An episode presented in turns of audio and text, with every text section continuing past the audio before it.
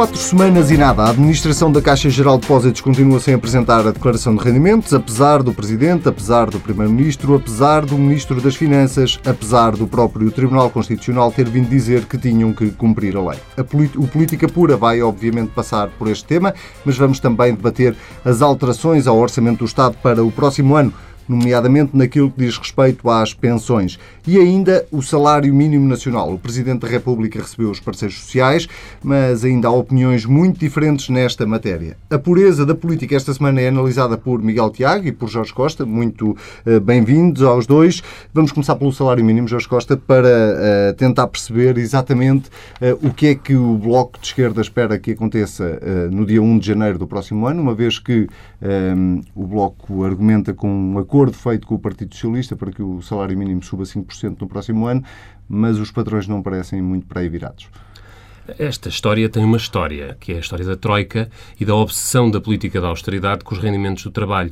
O salário mínimo é evidente que tem, o aumento do salário mínimo é evidente que tem uma repercussão orçamental muito diminuta e, portanto, não é uma matéria de restrição orçamental. É aquilo que, no, na, na, língua de pau da austeridade, se chama uma reforma estrutural, ou seja, uma alteração de regime social, uma forma de humilhação, de esmagamento do rendimento do trabalho. E é por isso tão importante recuperar o salário mínimo, que é uma forma de dar dignidade a quem faz a riqueza em Portugal e evitar a que, a, que, que, caiam na pobreza e vivam na pobreza famílias inteiras que trabalham e que têm o seu uh, rendimento do trabalho. Uh, o, que é que este, esta maioria eh, conseguiu? Nas negociações iniciais uh, do acordo para a viabilização do governo do Partido Socialista, o Bloco de Esquerda uh, colocou sobre a mesa a necessidade de ter patamares mínimos de aumento em direção aos 600 euros. O Bloco de Esquerda defendia, como aliás o PCP, durante a campanha eleitoral e no seu programa eleitoral, tínhamos no nosso programa o aumento do salário mínimo para 600 euros. E achamos e continuamos a pensar que esse aumento era necessário e era possível uh, e era justo que acontecesse o mais brevemente possível. Mas conseguimos, desde o início, garantir que em cada ano há um patamar mínimo de aumento a partir do qual a discussão se tem que fazer. E, portanto, nesse e, sentido, e este tem ano, que subir 5% em janeiro próximo Foi assim que foi possível subir de 505 para 530 em janeiro de 2016 e que vai aumentar, o, que vai aumentar em janeiro de 2017 para 557 euros. É uma recuperação significativa. Hum, em 15 meses o salário mínimo aumentou 52 euros e é uma condição de base da luta para daqui em diante. Há dias ouvimos o Arménio Carlos dizer não aceitaremos menos de 557 euros. Ora, isto é o produto de uma negociação que permitiu que para trás disto não se vá e bem sabemos a dificuldade dificuldade que hoje temos. Porque e não, não é se esvazia, só... desculpe, não, não, não, se esvazia por completo a concertação social com, com, com base neste pressuposto. É porque então para que é que serve a concertação social? A concertação social serve para o diálogo social, para, para o debate das, das estratégias da economia portuguesa e para procurar encontrar soluções de consenso, mas não esvazia, são os o que não fica esvaziado são os compromissos políticos de quem tem um mandato e foi eleito. É o caso do, do, dos partidos políticos que estão no Parlamento e do Governo, que são órgãos de soberania que têm como mandato, e o Governo tem no seu programa, porque incorporou no seu programa, depois das negociações com o Bloco de Esquerda, estas metas uh, mínimas para o salário mínimo uh, no, do aumento em cada ano. Deixe-me só então ir aqui ao Miguel Tiago, porque o, o Partido Comunista como dizia o Jorge Costa, teve sempre também a, eh, a, posição de princípio de que o salário mínimo devia subir pelo menos para 600 euros. Há aqui uma ligeira nuance em relação à, à posição do Bloco de Esquerda, que admite que esses 600 euros possam ser alcançados no fim da legislatura. O Partido Comunista acha que deve ser já e que há condições para ser já? O Partido Comunista, eh, boa noite, eh, o Partido Comunista propôs em outubro do ano passado que o salário mínimo deveria até uh, 2017, até ao final de 2017, fixar-se nos 600 euros. Portanto, continuamos a achar que teria sido possível fixar esse objetivo e continuamos a achar que há, uh, neste momento, condições para fixar o objetivo dos 600 euros. Uh, a forma como se atingirá esse, esse valor enfim, é claro que os aumentos do salário mínimo são, da parte do PCP, eh, por si só são de valorizar. Não podemos é fixarmos-nos num valor, abdicando da, da, daquela primeira fronteira dos 600 euros. O, enfim, e se propusemos o ano passado até ao final de 2017, sabendo agora que foi rejeitado nessa altura, se apresentássemos exatamente a mesma proposta agora, dando o mesmo prazo, estaríamos a falar de ter os 600 euros no final de 2018. E, portanto, eh, aquilo que para nós é importante é fixar esta, este objetivo uh, e, não, e não abdicar de, do, do, objetivo de 600 euros, aliás. Portanto, uh, o Partido Comunista dá de barato que não seja já no dia 1 de janeiro de 2017 os 600 euros, desde que até o final da legislatura se chegue aos 600 euros, entendi bem ou não? O Partido Comunista Português continua a propor o aumento do salário mínimo num prazo uh, definido. Enfim, não temos uma proposta Mas neste momento um acordo, em cima da mesa, não, não, não, faz parte da, da, da, posição conjunta, um valor entre o PCP e o PS, não há um valor definido. O PCP não abdicou nas negociações para a posição conjunta do valor de 600 euros e, portanto, isso permite-nos, ao longo de toda a legislatura, continuar a defender os 600 euros. Então não há nenhuma diferença entre as posições do Bloco de Esquerda e o Partido não, Comunista? O Bloco de Esquerda, aparentemente, no, na sua posição posição conjunta firmou patamares. É? Firmou patamares. Base PC... partida para, Pronto, para, para, para, para, trás disso não se vai. Exato. O Bloco de Esquerda optou por fixar aqueles patamares e dizer, eh, portanto, em 2017 eh, fixou este aumento de 5%, não é, Jorge? 5%. Sim. O PCP entendeu que eh, não deveria firmar patamares específicos, mas sim fixar a todo momento os 600 euros como objetivo. Uh, e, portanto, bater-nos pelos 600 euros como objetivo, uh, sem que isso signifique que o PCP desvalorize aumentos do salário mínimo. Entendemos é que há condições para ir mais longe a todo o tempo. Uh, enfim, não, não, o PCP também não põe de parte um faseamento, mas aquela, aquele aumento. Aquela meta é que tem que ser aquela alcançada. meta tem de ser alcançada. E leitura é que faz? E, e mais do que ser alcançada, tem que continuar a ser politicamente um instrumento reivindicativo, quer por parte daqueles que na Assembleia da República representam os trabalhadores, quer dos próprios trabalhadores. E Ter aquela meta, firmar os 600 euros, reivindicar os 600 euros, porque é justo. Porque é justo. Uh, nós não estamos aqui a, a, falar ou a exigir algo que seja descabido, não. E mesmo nos 600 euros, mesmo nos 600 euros, Portugal continuaria na cauda da Europa.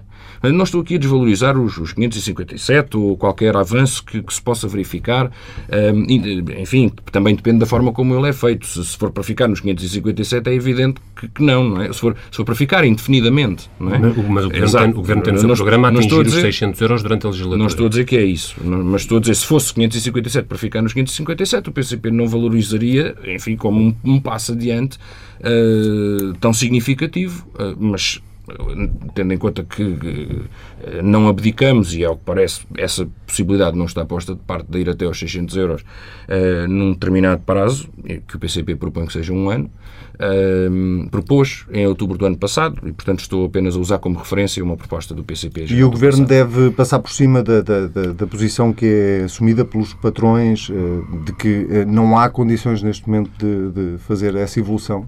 Eu. No fundo, a mesma pergunta que é: esvazia-se a concertação sim, social? Uh, em primeiro lugar, a concertação social não são os patrões, os patrões e os trabalhadores. Claro, os, patrões, os trabalhadores dizem que há condições e precisam. Portanto, a concertação social tem estes dois polos, não é? Estas duas que são antagónicos. Mas mesmo o GT saiu de Belém uh, com algumas sim, dúvidas pois, em relação aos objetivos. Se quiser, eu comento que o GT, qual é o papel do Quero GT no papel, no papel da concertação social, mas agora não Mas qual é o papel do GT? Uh, o papel do GT, enfim, tem sido, infelizmente, de uh, ser o trabalhador que fala com a cabeça do pensa pela com a cabeça do patrão. Representa trabalhadores que pensam pela cabeça dos patrões. Ou melhor, a direção da UGT e a voz da UGT acaba por representar o pensamento dos patrões muitas vezes. Um, mas eu queria dizer o seguinte: não é passar por cima da, da, da concertação social. A concertação social tem um papel, o governo deve fixar, repare, o governo deve fixar o salário mínimo por lei, ou a Assembleia da República, até em último caso. Uh, ouvidos os parceiros sociais. Não são os parceiros sociais que decidem, até porque, caso se assim fosse, tínhamos que decidir que lado é que vamos tomar. Quer dizer, na Constituição Social há os patrões Não tem sido esse o histórico dos últimos anos, não é? Pois, infelizmente, tem sido remetido... De, de, para salário sim, mínimo, nomeadamente, sim. tem tem, não, sido, tem resultado de um acordo atenção, da Constituição O é que os argumentos usados na Constituição Social pelos patrões ou pela direita no Parlamento para se oporem ao salário mínimo caem todos os anos. Porque cada vez que, e este ano verificou-se isso flagrantemente, quando houve o maior aumento do salário mínimo em vários anos, os prognósticos que tinham sido feitos pelo, pelo, pelo anterior Primeiro-Ministro, que uh, o aumento do salário mínimo é uma barreira para o emprego, uh, passo escolha visa, a subida do salário mínimo pode conduzir a mais desemprego.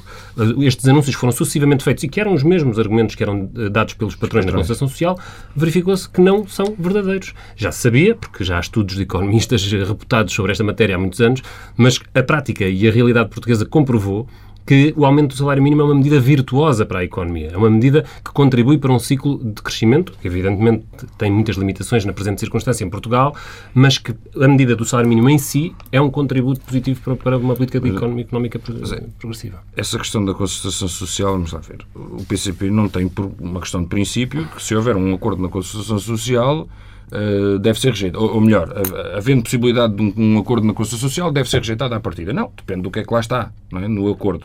Agora, é importante percebermos que a fixação do salário mínimo nacional não está dependente de um acordo. Portanto, o Governo fixa o salário mínimo ouvindo os parceiros sociais nos termos em que quiser ouvir.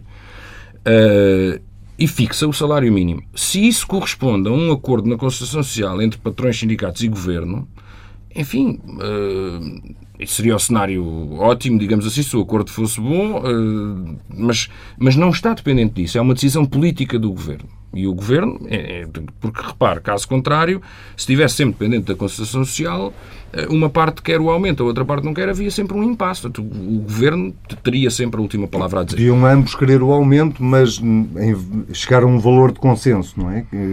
Não, não, não se põe de parte. A CIP, as confederações patronais se, não excluíram por, tu, por houver, completo um aumento do salário mínimo. Se houver um, um, um, acordo que é... Uh, porque, repare, falar de acordos no vazio é um bocado... Sim, é, é complicado. Dependendo do que lá está. Ou seja, não se rejeita um acordo para, a subida do, do, do, salário mínimo, dependendo de em que termos é que ela é feita. Agora, independentemente disso, acho que isto é que é o, importante, independentemente disso, independentemente de ser ou não possível alcançar um acordo, na, na Constituição Social, a responsabilidade de subir o salário mínimo e de fixar o salário mínimo é do Governo. E, de, e, o Governo tem que ser responsabilizado por essa, por essa uh, capacidade que tem. Não, é? não passa pela cabeça do PCP que uh, no dia 1 de janeiro, uh, mesmo que não seja 600 euros, não haja nenhuma atualização do salário mínimo. Isso não passa pela cabeça do PCP.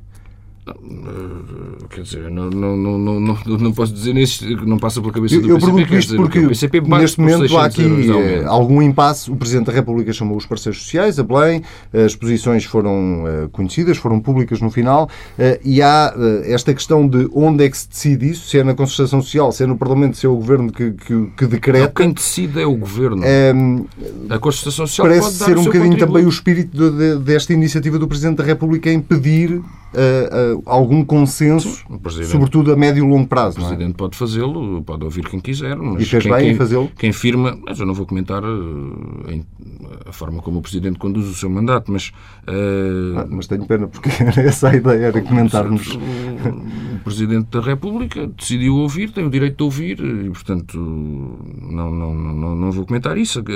Agora, isso não, não uh, iluda a questão fundamental, que é, independentemente daquilo que digam os parceiros, e aqui estou-me a referir tanto aos sindicatos como aos patrões, independentemente do que diga cada um deles, a responsabilidade de fixar é do Governo pode ou não haver um acordo. E se houver o acordo, o Governo decide se o quer transpor para a lei ou não. Também não tem que o transpor. É claro que se for o Governo promotor do acordo, à partida transpô-lo para a lei. Deve ser o Governo promotor do acordo também na concertação social?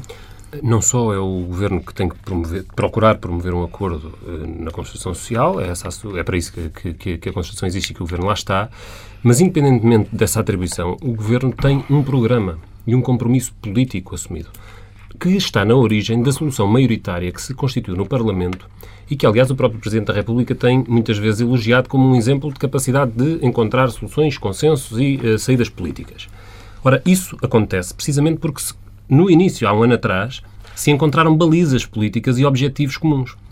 Um deles, que ficou escrito em letra de forma e assinado, foi a de que o salário mínimo vai ser aumentado e vai ser aumentado a um determinado ritmo, pelo menos.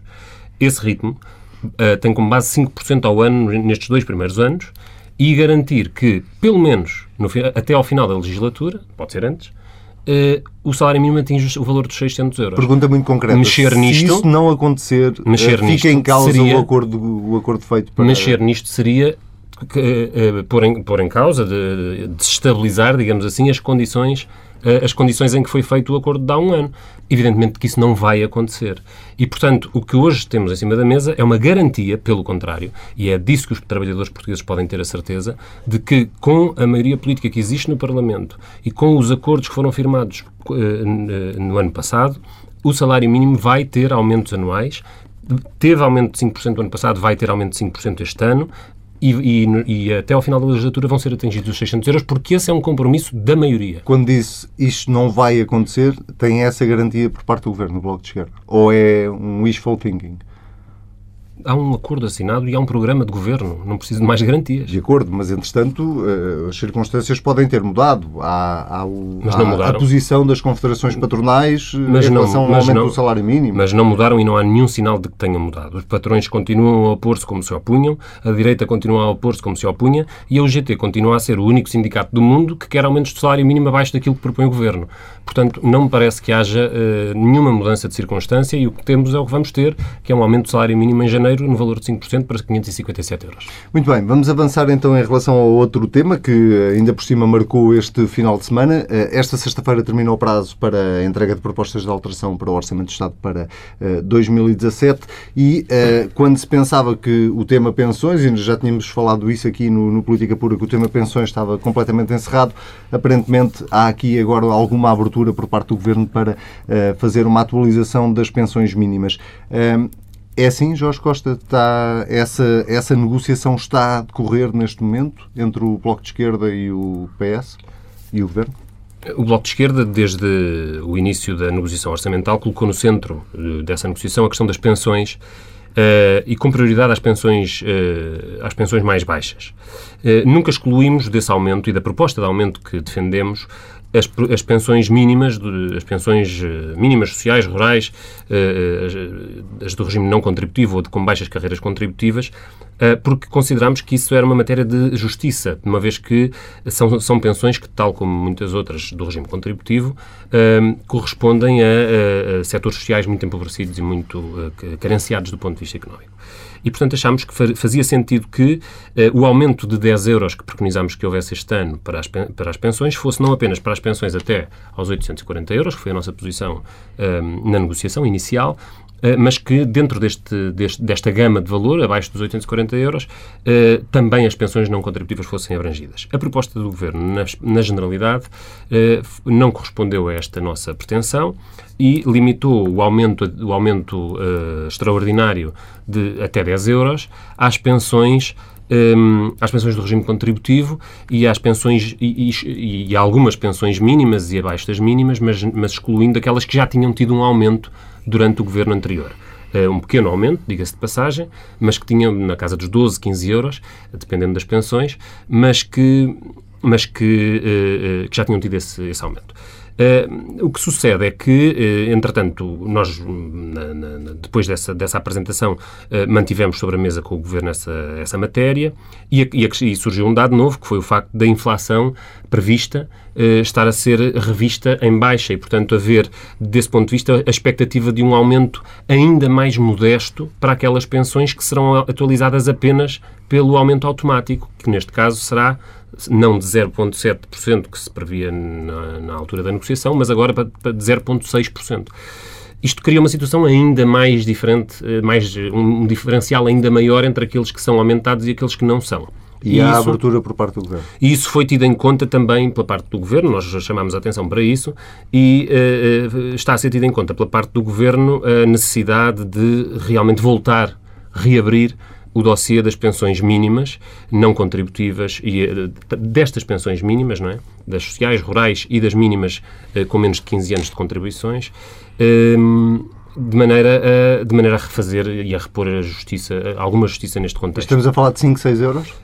Estamos a falar. Uh, nesta fase ainda não, não, ainda não podemos dizer muito sobre o que estamos a falar. O Bloco de Esquerda defendeu 10 euros de aumentos para todas estas um aumento até à, à fasquia dos 10 euros para todas estas pensões e é nisso e é nesse ponto que é nessa linha que temos estado também nesta reabertura de negociações a intervir. O resultado final, vamos saber, não deve faltar muito. O Partido Comunista vai manter a proposta de aumento de 10 euros para todas as pensões? Exatamente. é, e resume-se assim. É uma pergunta simples, porque essa tem sido a proposta. É uma pergunta simples, tem uma resposta simples. É isso mesmo. O PCP tem mantido essa proposta, eh, apresentou essa proposta e até a este momento tem defendido que essa seria a, a solução mais justa para todas as pensões. 10 euros de aumento para todas as pensões. Quer as mínimas, quer as do regime contributivo uh, independentemente do valor da pensão uh, do regime contributivo. Se não for estes 10 euros e forem estes 5, 6 euros de que, de que se fala, uh, ainda assim é uma boa notícia no entender do PCP? Os, os aumentos das, das pensões, particularmente das pensões mais baixas, e as pensões mínimas têm valores muito baixos, um, não podem ser desprezados em contexto nenhum, tendo em conta que estamos a falar de, de, de valores que são tão baixos que um aumento faz sempre alguma, alguma diferença. Mas ainda assim, o PCP continua a entender que os 10 euros para todas as pensões um, seriam a solução mais justa e mais ajustada. Até porque, mais justa porque corresponde a uma necessidade das populações e mais ajustada porque, de facto, representaria um aumento maior proporcionalmente nas mais baixas e menor nas mais elevadas. Portanto, quanto mais elevada fosse a pensão, menos é a representação que 10 eh, euros, menor é a proporção que 10 euros ocupa no valor da pensão. Portanto, ehm, é uma proposta justa e adequada e continuamos a defendê-la e, e, e, temos continuado a defendê-la. E não Também daí... deixar, o PCP não vai deixar cair, ou seja, amanhã, o, esta sexta-feira, o último dia do prazo, essa proposta vai dar entrada? O PCP vai continuar a defender uh, e a afirmar politicamente esta necessidade da, dos, dos 10 euros para todas as pensões. É claro que uma aproximação que o Governo possa vir a realizar desta preocupação e desta proposta uh, não, não, não, eh, não não é insignificante, portanto, há uma pode haver uma aproximação de uma proposta do PCP e, e, e neste caso também do, do, do, BE, como já ouvimos, uh, mas que não está desligado do facto uh, do PCP ter mantido os 10 euros como uh, valor de referência. Quando fala numa aproximação, fala em negociações que ainda estão em curso entre o Partido Comunista e o Governo, porque a expressão que o Miguel usa é o PCP vai continuar a defender politicamente estes 10 euros. Eu julgo que o PCP... Podendo haver uma aproximação, o que é que isso quer dizer? Eu julgo que o PCP continuar a defender os 10 euros é... Eh, e o, e o Governo ter tido uma posição inicial que agora é questionada na comunicação social ou que até se abrem possibilidades para novos valores, uh, resume o processo, é isso mesmo. O PCP continua a defender os 10 euros e, pelos vistos, há uma possibilidade de aproximação isso em si mesmo já reflete. Mas essa aproximação pode levar o PCP a deixar cair essa proposta de alteração em sede de especialidade ou não? Eu não tenho condições para, para fazer essa avaliação sem, sem, sem saber, em primeiro lugar, uh, exatamente de que valores e, e, de que, e de que forma é que essa atualização será feita. Mas uma coisa é certa: a, a proposta dos 10 euros que o PCP propõe não ficaria ainda assim respondida com o aumento das pensões mínimas. Uh, ou seja, isso não seria o suficiente para corresponder à proposta que o PC. Essa aproximação não corresponderia uh, nem de perto nem de longe a todo o alcance da proposta do PCP. Agora, se, se há uma aproximação que, que, que merece uh, ser uh, valorizada, tendo em conta os valores das pensões, as necessidades das pessoas e, a, e a proposta que o PCP apresenta e o facto de haver uma, uma resposta positiva da aproximação a essa proposta, sim, julgamos. De, Deixa-me introduzir, a propósito das pensões, uma, um, um parece lateral, mas não é, na verdade, eh, um dado que foi conhecido esta semana que tem a ver com a evolução do, do crescimento económico em, em, Portugal. Isso vem reforçar de alguma forma eh, as posições quer do Partido Comunista, quer do, do Bloco de Esquerda, de que de facto a economia portuguesa tem condições e o Governo tem, tendo em conta a trajetória do déficit, tendo em conta o, o, o crescimento económico, há condições para se ir mais longe do que aquilo que o Governo do Partido Socialista que tem ido até agora?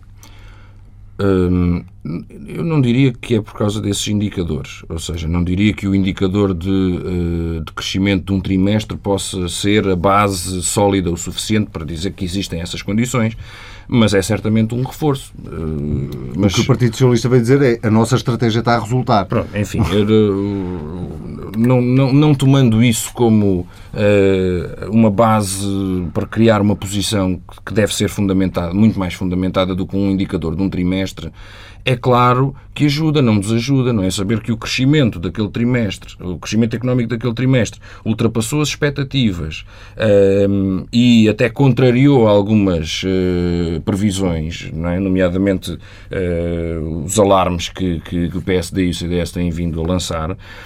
Um, é claro que hum, demonstra que há possibilidade e potencial para ir mais longe no que toca a uma mais justa distribuição do rendimento, tendo em conta até que o rendimento cresceu mais do que uh, o que era esperado. Ainda assim, não é por esse indicador ser esse que o PCP defende isso, porque uh, acaso não se tivessem verificado estas condições, o PCP continuaria a entender que há potencial para chegar a, níveis de crescimento muito superiores àqueles que, uh, até mesmo a estes que se verificam. Portanto, é claro que o indicador ajuda a compreender que há um potencial, mas ainda assim asseguro-lhe que no passado, quando não se verificavam esses indicadores, o PCP também dizia que o país tinha esse potencial. E achamos que tem e tem para ir mais longe.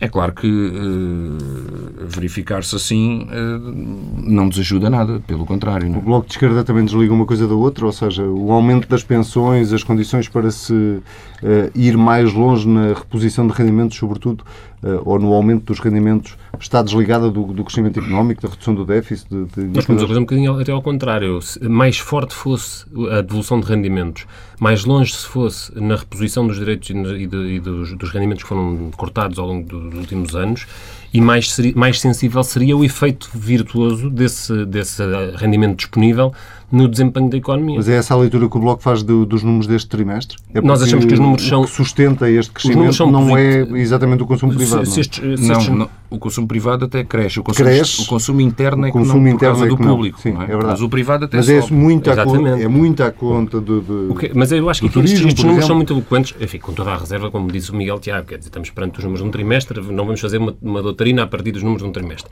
Mas, Se fosse to... o PSD já estava a fazer. Há quem seja capaz disso, mas não, não é o nosso exercício. Agora, há nestes números os sinais de todos os grandes problemas que a economia portuguesa está a atravessar agora e, de, e, de, e também de, dos aspectos positivos que a solução política que se encontrou tem trazido. Um, é verdade que um dos aspectos maior, uh, que maiores limitações introduz é o facto do investimento público estar totalmente congelado. E isso inibe números mais positivos e, e, e um desempenho mais virtuoso da economia. É um dos elementos mais importantes para explicar isto. E porquê? Porque é que esse investimento é tão curto. É curto porque, por um lado, Uh, uh, existe uma subordinação às, às, às, orientações de Bruxelas e Bruxelas diz que Portugal não pode investir, o Estado português não pode investir, está inibido de o fazer, não o pode fazer, e essa regra e essa obsessão é o que, é o que leva Bruxelas a, a falar a, a, perante estas metas, perante as metas que, que, que, apresentou a Portugal, vir dizer que Portugal continua a ser um país em risco de incumprimento, quando o desempenho português, mesmo à luz das metas de Bruxelas, é melhor do que o de outros países, sendo que esses outros países, como por exemplo a França, continuam a ser tratados como países fora de risco em que o desempenho está perfeitamente aceitável e dentro dos cânones. Portanto, há aqui uma diferença de tratamento que é absurda, mas é nessa diferença de tratamento que Portugal fica inibido de ter políticas de investimento público, por exemplo, para o emprego, para, para, para um melhor desempenho da economia, para resolver as pessoas, para que aqueles que emigraram possam regressar. E esse é um aspecto crucial. Se a estratégia de devolução de rendimentos fosse mais longe, mais longe iriam estes indicadores. E, portanto, o que é preciso olhar para aqui é, é para este orçamento e, e, e, verificar que a existência de um saldo positivo uh, antes dos juros, antes do pagamento dos juros, temos 5 mil milhões de saldo primário positivo, mostra que esta é uma economia que pode ir muito mais longe. Se esse dinheiro for colocado ao serviço daquilo que é urgente fazer, da criação de emprego, da defesa dos serviços públicos, da reposição dos rendimentos, e não for drenado integralmente, e mesmo assim não chega, para, para o pagamento dos juros da dívida, então Portugal pode sair da circunstância de dependência e de, e de, de, de, crescimento tão limitado e de uma, de uma recuperação tão lenta como aquela que hoje tem, porque não podemos ser tão lentos e tão limitados quando temos 10% de desempregados e 500 mil imigrantes que ainda não encontraram condições de regressar. Vamos então ao terceiro tema de, de, deste Política Pura, tem a ver com uma polémica que já se arrasta Estamos na quarta semana, tem a ver com a declaração de rendimentos da nova administração da Caixa Geral de Depósitos. Eu vou permitir-me fazer aqui uma pequena provocação ao Miguel Tiago.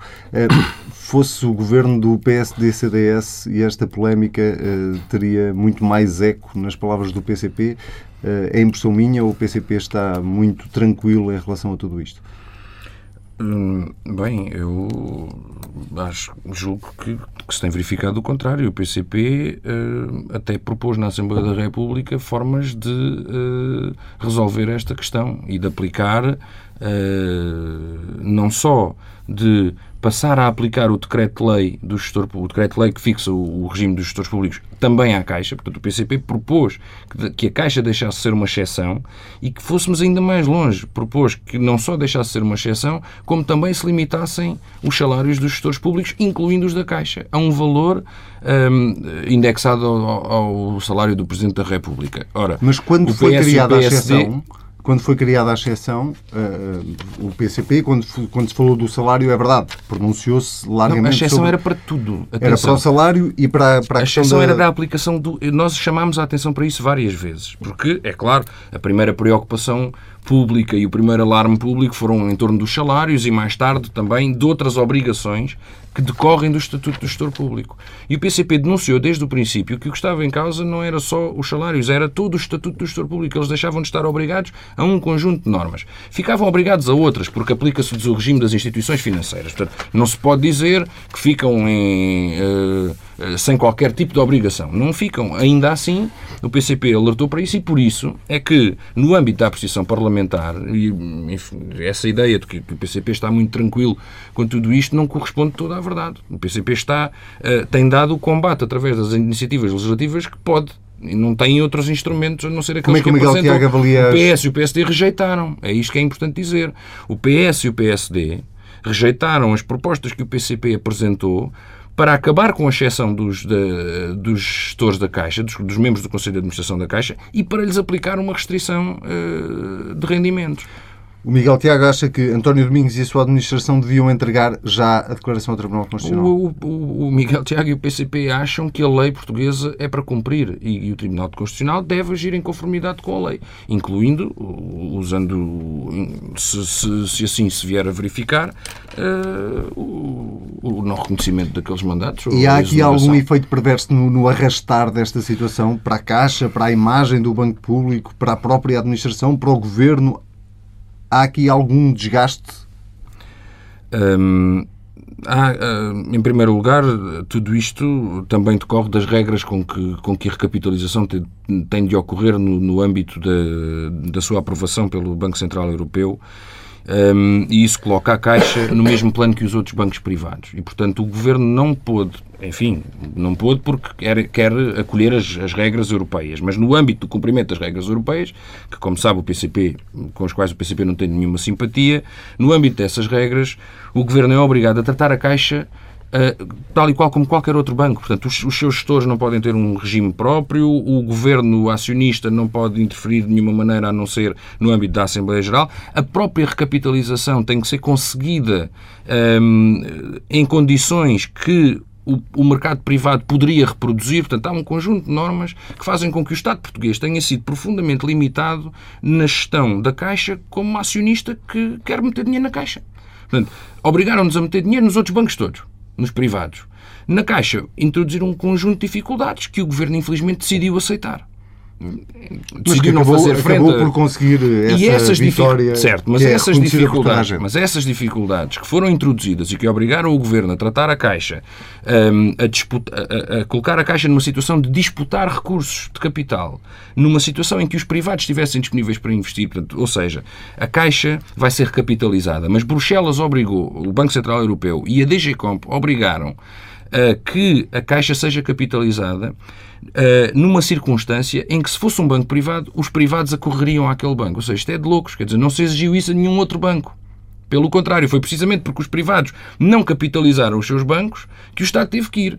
No caso da Caixa, não obrigaram a Caixa, obrigaram o governo português a só capitalizar a Caixa em condições que o investidor privado aceitasse. Isso é uma forma de desculpar o governo português? Isto é, não, não. Isto é uma forma de, até de o responsabilizar mais porque aceitou estas condições. Ou seja, decidiu não fazer frente. E não, qual, e não, qual era e não a alternativa? Era não a recapitalizar a, a Caixa? A alternativa era, era, era, fazer, era mostrar quem, quem manda em Portugal e na Caixa. E quem manda em Portugal e na Caixa são os portugueses. E é o governo, se o governo entender chamar a si esse poder. Um, e, e, portanto. Dito isto, voltando à minha pergunta, há aqui um desgaste, este arrastar desta polémica, primeiro com os salários, agora com a, com a entrega da declaração. Uh, isto está a prejudicar a Caixa Geral de Depósitos? Um, quer dizer, o sistema financeiro tem esta particularidade, é que qualquer qualquer coisa que se fale sobre um banco, principalmente se forem notícias uh, sobre instabilidade ou sobre indefinições, prejudicam sempre a banca. A Caixa deve ter uma resistência tremenda até por continuar a ser de longe o banco mais confiável de Portugal. E, se quer dizer, nem tem comparação nenhuma um, de todos os pontos de vista. Um, e, portanto, deve ser bastante resistente a isso. Mas é claro que esta situação também não ajuda. Uh, então, o que é que o governo devia fazer? O Ministro das Finanças devia demitir o atual Presidente se ele não entregar a declaração. Miguel Tiago acabou de dizer a lei é para cumprir. Sim. O PCP acha que a lei é para cumprir. A lei se é para cumprir, mas repare, não, é, não, é, não, não caberá ao deve Ministro... Ser demitido? Não caberá ao Ministro, julgo eu, uh, verificar o cumprimento da lei. Deve caber ao Tribunal. E, e o Tribunal já notificou a pedir Pronto, para entregarem e, a declaração de rendimento. O Tribunal deve levar até às últimas consequências essa o cumprimento da lei. Se o Tribunal Constitucional uh, não acolher os argumentos que aparentemente a Caixa está a preparar, eh, esta administração deve sair? Se esta administração não cumprir a lei, evidentemente. Jorge Costa. É a mesma opinião ou divergem alguma coisa? É parecida, é. É, é sabido que o Bloco, neste, neste ponto, e o Bloco e o Partido Comunista têm posições é, bastante próximas. O, o, sobretudo, o que parece é que estamos a viver. É, depois de uma série de, de, de, bons sucessos que, apesar de tudo, e com todas as dificuldades, o Governo foi tendo na negociação deste dossiê com Bruxelas, porque a chantagem foi muito grande. A, a, a direita dizia, ah, sem, sem, sem, sem qualquer rebuço por todo o lado, que era impossível recapitalizar a Caixa que não fosse com capital privado, que era ilegal, que era impossível, que na Europa não se faz. Não e, portanto, a, a, ideia da recapitalização pelo Estado e que a Caixa é e será 100% pública, como é um compromisso deste Governo um, desde o início. Essa ideia, hoje, que hoje parece uh, gravada no granito, aqui há uns meses atrás, era muito precária, pelo menos na, na leitura que era feita nas instituições europeias e entre os, os, apoiantes do Governo anterior. Os partidos que apoiam no Parlamento esta a recapitalização da Caixa e a sua manutenção na esfera pública uh, perseveraram e o governo procedeu em Bruxelas para assegurar que a Caixa se mantinha 100% pública. Esse foi o primeiro sucesso. Evitou-se a entrada de capital privado na Caixa Geral de Depósitos. Tudo o resto foi um sucesso. Conseguiu-se. O salário não, não foi, não... Houve mais sucessos. Está houve, muito acima houve, daquilo que o Bloco e o PC defendem. Houve mais sucessos o... e bons passos positivos. O facto de ter sido escolhida uma equipa que não é liderada por um ex-ministro vindo de, de, algum dos partidos do Bloco Central também foi um bom sinal e não é também não pouco habitual, pouco habitual. E portanto foi uma surpresa ou pelo menos uma distinção deste processo em relação a Caixa também não era um ex-ministro. O, o, sim, era, foi a exceção eh, foi a exceção anterior, mas uh, contra toda a regra uh, de décadas, não é? E, um, e, finalmente, diante dos problemas que a gestão da Caixa nos últimos anos demonstrou, com a concessão de empréstimos ruinosos e, e, uma série de questões que foram levantadas publicamente e que, enfim, eh, toda a gente tem presente, enfim, eh, créditos de centenas de milhões de euros que estão mal parados hoje na Caixa Geral de Depósitos, concedidos aparentemente de uma forma uh, pouco sustentada, e foi decidido, no Parlamento também, a constituição da auditoria e de um levantamento para conhecermos exatamente a forma como essas decisões foram tomadas. E, portanto, havia aqui uma mudança. O problema está na base, é que este processo foi negociado com Bruxelas e Bruxelas deixou Uh, deixou no processo as, as, suas marcas que vieram agora a manifestar-se de uma forma muito clara. E, e, como disse o Miguel... Tenho que recentrar o Jorge. Deve uh, ou não a administração sair se não cumprir a lei? É que estamos mesmo a terminar. Sim. Como, mas só, só para, então, para terminar a minha ideia. Como, como, como foi dito, uh, a, retirada do Estatuto de Gestor Público aos, aos, à gestão da Caixa diz respeito precisamente a estas imposições feitas a partir de Bruxelas e esse problema emerge a partir daí. Claro. A partir do momento em que se verifica que essa imposição é incompatível com a lei portuguesa, o que prevalece é a lei portuguesa. E a única coisa que há a fazer é que os gestores da Caixa cumpram aquilo que está na lei portuguesa.